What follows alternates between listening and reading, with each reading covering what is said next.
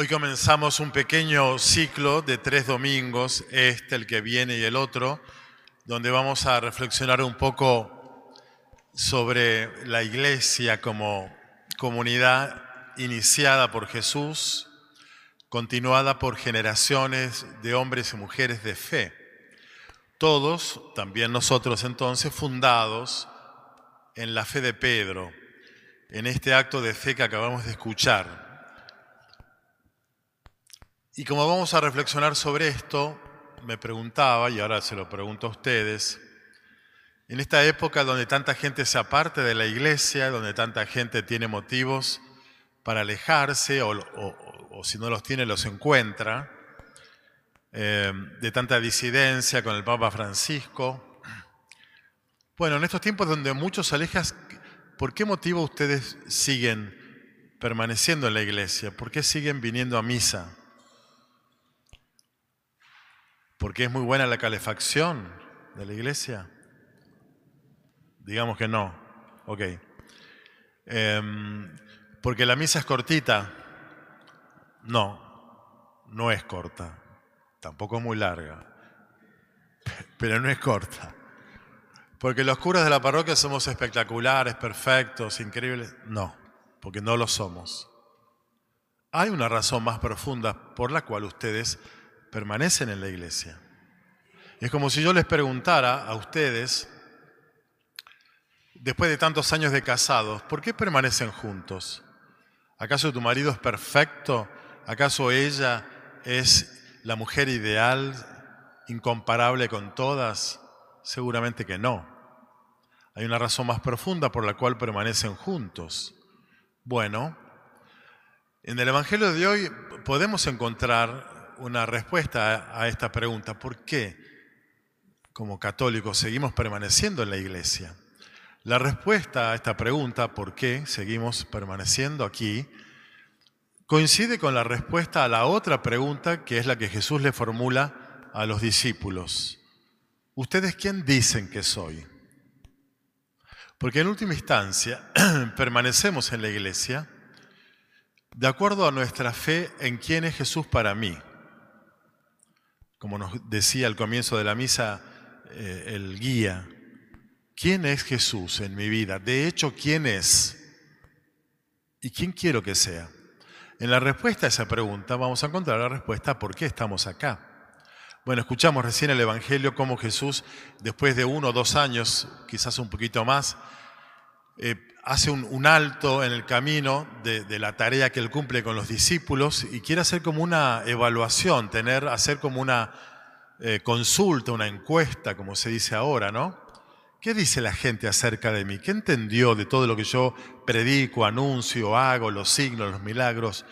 Y los discípulos le responden, bueno, algunos dicen que sos como la reencarnación de Juan Bautista o de Elías o de Jeremías que son todos los grandes próceres del, profetismo ¿no? judío. Bueno, o algunos de otros profetas que se reencarnan en vos. Disparate, o sea, la gente tira cualquier cosa, ¿no? Como la reencarnación de algún profeta. Es, es notable cómo las muchedumbres que siguen a Jesús tienen un vínculo en algún punto superficial, porque esta encuesta de opinión no da ni de cerca la respuesta acerca de quién es el Hijo del Hombre, quién es Jesús. Bueno, ustedes, les pregunto a los discípulos, ¿no? Como diciendo, ustedes que están cerca mío todos los días, hace más de un año, dos años que estamos juntos, ¿quién dicen que soy? Y ahí toma, como siempre, habitualmente Pedro, la iniciativa y dice, tú eres el Mesías, el Hijo del Dios vivo. Ese título que, Simón le confiere a Jesús, vos sos el Mesías, el Mesías en, hebreo, el Christos, traducido al griego, que es el idioma del Evangelio, el ungido, el ungido. El ungido es el rey en Israel y por eso es que todos los reyes eran los ungidos, por tanto, Mesías, Christos, esto es lo que los judíos estaban esperando en ese tiempo, un ungido, un enviado de Dios que asumiera la realeza, el liderazgo político de Israel, que los liberara de, tanta tristeza, desesperanza, opresión, injusticia, eh, por el poder imperial romano que los dominaba, que les había quitado libertad. Bueno, evidentemente la respuesta de Simón Pedro es una enorme proyección. Pedro dice, ¿quién es Jesús de acuerdo a lo que él y el pueblo judío necesitaba que fuera Jesús, el Mesías, el nuevo rey de Israel? Bueno, es un título mesiánico de otros tantos que había. Recuerdo cuando, cuando hice mi tesis en teología, me tocó uno de los trabajos que tuve que hacer en Biblia, fue sobre la categoría Mesías, Hijo de Dios en el intertestamento, entre los libros del Antiguo Testamento y los libros del Nuevo, ¿no? Al principio del siglo I. En esa época, bueno, era una categoría la de Mesías, Hijo de Dios. Bueno, esa es la que elige Simón Pedro para decir, vos sos esto, con una expectativa inmensa de, novedad, idealizada. Necesitamos que seas esto, básicamente esa es la respuesta de, Simón. Como hoy nosotros que estamos cansados, los argentinos, de tanta, eh, de tanta desilusión, de tanta injusticia, opresión, corrupción, y entonces estamos entusiasmados con los nuevos mesías políticos que van apareciendo. Bueno, algo de eso Simón Pedro le contesta. Ok, dice Jesús, esto no, no, no es, digamos, algo que se te ocurrió a vos, esto no viene de la carne ni de la sangre, no es, no es un razonamiento humano, sino fue inspirado por mi Padre. Eso te lo reveló mi Padre. Pedro, al formular esto, no se equivoca, porque Jesús finalmente es el ungido de Dios, es el Hijo de Dios. Pero él no sabe, en última instancia, cuál es el real contenido de ese título. Imagina uno, como veremos el domingo que viene, un Mesías triunfador que no puede estar sujeto a la vulnerabilidad, debilidad y menos al fracaso. O sea, un Mesías exitoso.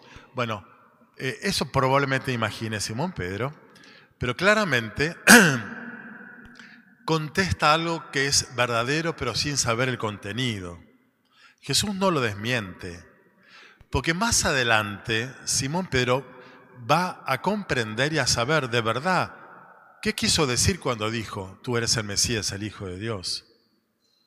La mayor parte de nosotros tenemos afirmaciones de fe que no sabemos el real contenido que eh, contienen hasta que no nos toca vivir esa realidad de fe. Cuando yo tomé la primera comunión me aprendí 99 preguntas del catecismo sin saber muy bien qué, qué significado tenía cada respuesta del, de ese catecismo. Con el tiempo fui aprendiendo el contenido de esas fórmulas y sigo ahora aprendiendo esos contenidos de la fe y los aprendemos cuando nos toca vivirlos. Nos nos toca vivir un momento de, tener que amar a un enemigo, ahí aprendemos qué significa ser cristiano. Nos toca eh, perdonar a alguien, ahí aprendemos qué significa el perdón que nos enseña Jesús. Las verdades de la fe son fáciles de recitar, pero cuando tienen que ser asumidas y vividas, son difíciles y es ahí cuando las aprendemos. Pedro va a aprender por vivencia propia más adelante qué significa su formulación. Tú eres el Mesías, el Hijo de Dios. Jesús la toma por válida la respuesta y le dice, bueno, entonces vos sos eh, Pedro y sobre esta piedra edificaré mi iglesia. El texto griego del Evangelio dice Kefas, traduciendo literalmente el Kefas arameo. Kefas es piedra. Por tanto, el texto dice, tú eres piedra y sobre esta piedra edificaré mi iglesia. Jesús le cambia el nombre a Simón, hijo de Juan. Vos sos piedra. Y sobre esta piedra, que sos vos, voy a edificar mi iglesia y las fuerzas de la muerte no van a prevalecer contra ella. Y yo te voy a dar las llaves del reino de los cielos, de modo que lo que ates acá, en la tierra, quedará atado en el cielo, lo que desates acá, quedará desatado en el cielo. Poderes divinos a un hombre, a un ser humano que dijo algo verdadero pero sin saber bien lo que estaba conteniendo esa fórmula. Algo enormemente fuerte, un poder muy grande, a un ser humano muy defectuoso, como lo veremos el domingo que viene. Miembro de un grupo de hombres también limitados, defectuosos. Si pudiéramos ponerlo esto en, ver, en términos muy reales, muy realistas y muy humanos, es como cuando eh, no sé, el Papa nombra un obispo, ahora el de Buenos Aires, la arquidiócesis, entonces todos criticando, mirá, lo hizo arzobispo de Buenos Aires a este fulano, que es villero y qué sé yo, todos criticando. Bueno, imagínense los apóstoles, cuando Jesús a uno de ellos lo nombra el jefe, la piedra. Eh, pero Pedro, pero Pedro es así, pero Pedro es asá. Había una competencia de poder entre ellos. Acuérdense cuando uno le pregunta a Jesús, bueno, ¿quién es ¿Quién de nosotros es el más importante? Estaban discutiendo sobre eso. Se peleaban para ver quién era el, primero, el más grande. En otra escena, los hermanos Santiago y Juan, hijos de Zebedeo, le piden a Jesús sentarse uno a la izquierda y otro a la derecha cuando Jesús llega al reino, imaginando que era un reino temporal. Queremos estar ahí, al lado tuyo, en el, poder. Esos hombres tan limitados y, tan buscando otra cosa, seguramente habrán envidiado a Pedro que, aparece agrandado por esta formulación de Jesús. Por tanto, Jesús confiere un poder divino a seres humanos muy limitados. No tiene un grupo de inmaculadas concepciones, digamos, sino de hombres pecadores, débiles, buena gente, buenos tipos, porque por algo lo seguían a Jesús, pero con un montón de limitaciones. No importa, a ustedes les confiero este poder y termina diciendo Jesús que les prohíbe terminantemente decir a la gente que Él era el Mesías. ¿Por qué? Porque la gente iba a creer que era, como Simón Pedro, que este era el, rey exitoso y triunfador y no lo va a hacer. La respuesta a esa, a esa formulación, tú eres el Mesías, el Hijo de Dios, el mismo evangelista, eh, Mateo, en este mismo libro entonces, va a estar de qué modo vive Jesús ese mesianismo y ese poder va a estar en la cruz. Al pie de la cruz, cuando Jesús expira, cuando muere, un pagano, un soldado romano, un oficial romano dice, verdaderamente este hombre era hijo de Dios. Y ahí se revela entonces ese poder de amar y poder de atar y desatar conferido a seres humanos, limitados como Simón Pedro y los demás. Por tanto, ¿cuál es el motivo por el cual nosotros permanecemos en la iglesia que está pastoreada por seres tan limitados como yo, como los demás curas de la parroquia, como los obispos de nuestras diócesis en Argentina y como el Papa Francisco? ¿Acaso alguno de ustedes permanece en la iglesia por nosotros?